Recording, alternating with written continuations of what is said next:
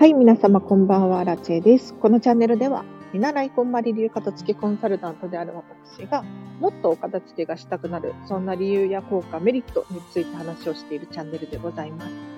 もし気になる方いらっしゃいましたら、ぜひチャンネルフォローしていただけるととっても嬉しいです。ということで、皆様、土曜日終わりましたね。どんな一日を過ごされたでしょうか？もしかしたら中にはお片付けをしたよなんていう方がいらっしゃるかもしれないですね。一応夜の放送はですね、気をこうリラックスしてもらって、ちょっとダラダラ雑談を多めにお片付けのチャンネル放送していこうと思っています。寝る前とかにですね、ぜひ聞き流していただけたら光栄です。ということで早速本日のテーマに入っていきたいと思います。で今日はですね、ミニマリスト的、定期的にお片付けをする理由というテーマで話をしていきたいと思います。で、どうして定期的にお片付けをするのか、これ非常に矛盾に思う方いらっしゃると思います。というのも、こんまりさんが考えたこんまりメソッドでお片付けをすると、お片付けには終わりが来るよなんていうふうに本にも書かれてますし、そういうふうに思っていらっしゃる方もいると思います。ただ、私自身はお片付けを定期的に繰り返す必要があるっていうふうに考えています。なので、これをちょっと詳しく説明させていただこうと思います。で、どうしてお片付けが終わったにもかかわらず、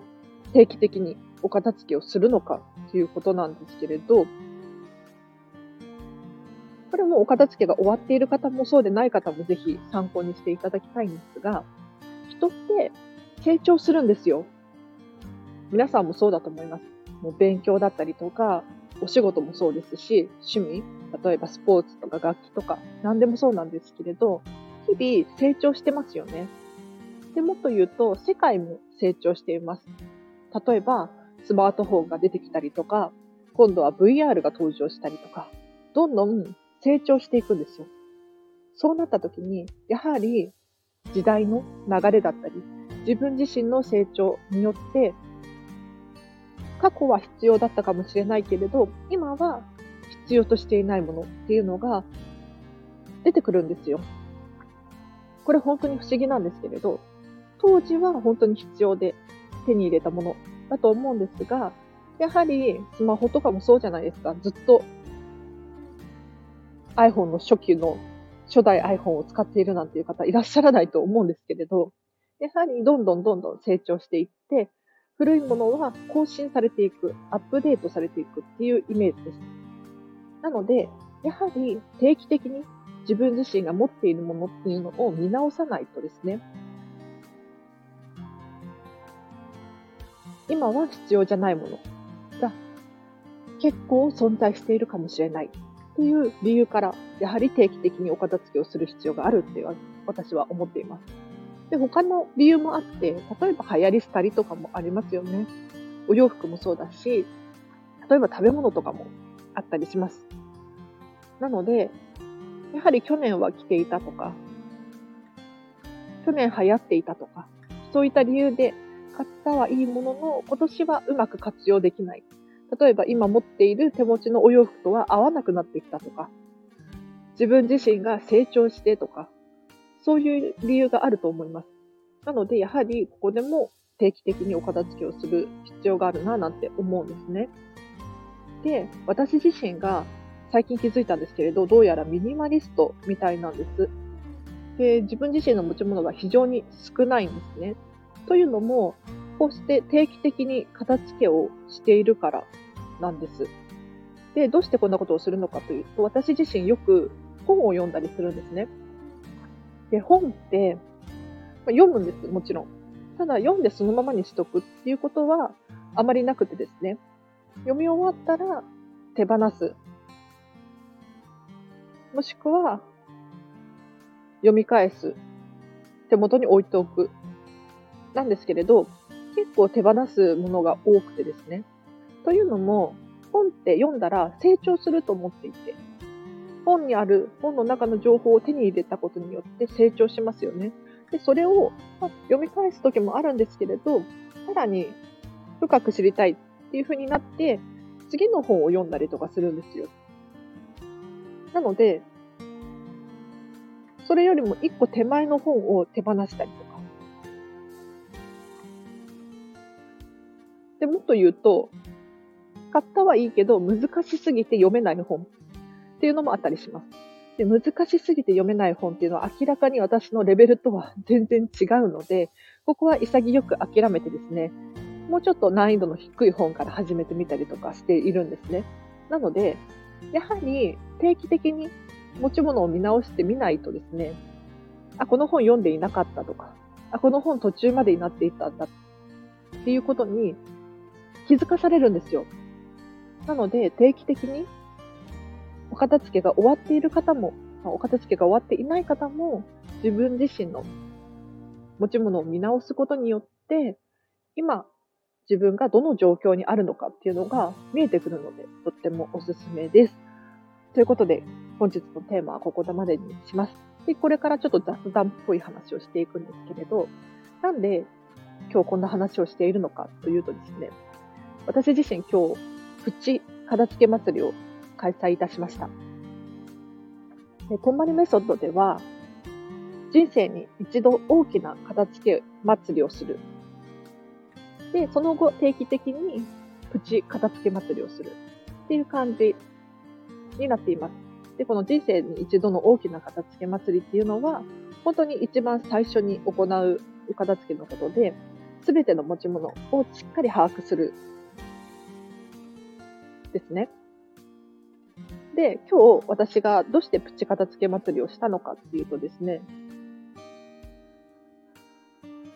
実は昨日、ホストの帝王、ローランド様の YouTube チャンネルを見て、は片付けしようっていうふうに思わされました。というのも、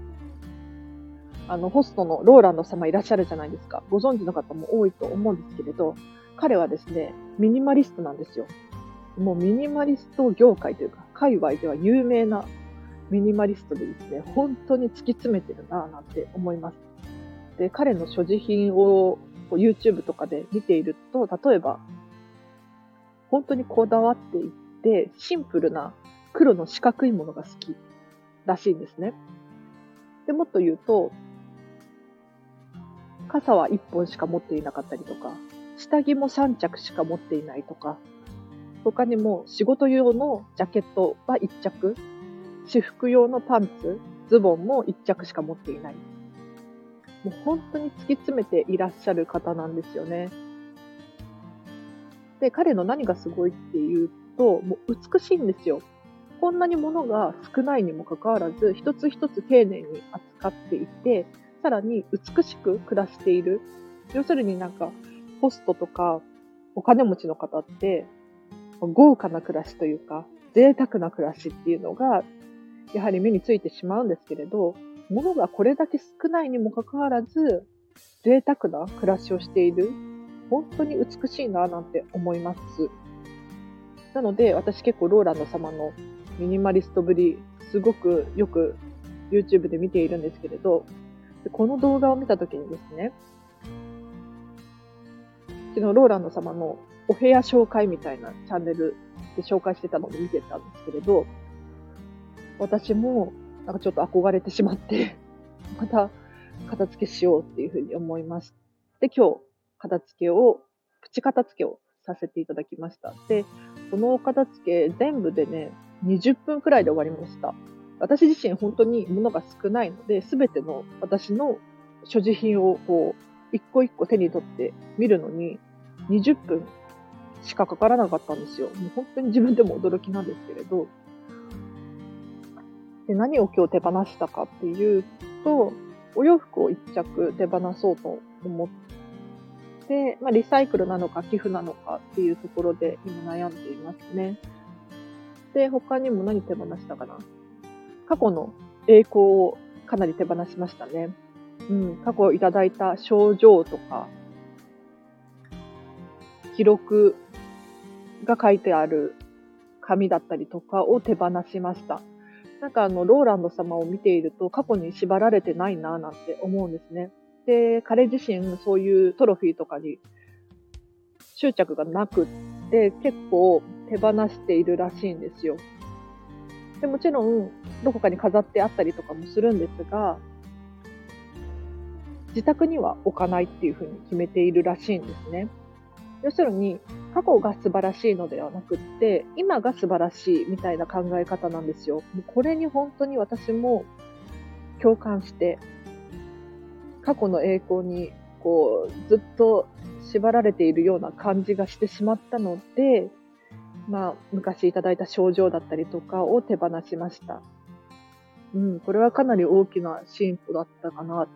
と思いますね。悔いはないですね。うん。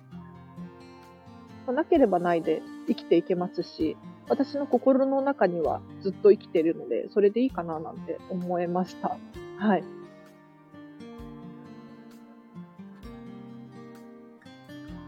で、今日お片付けをして、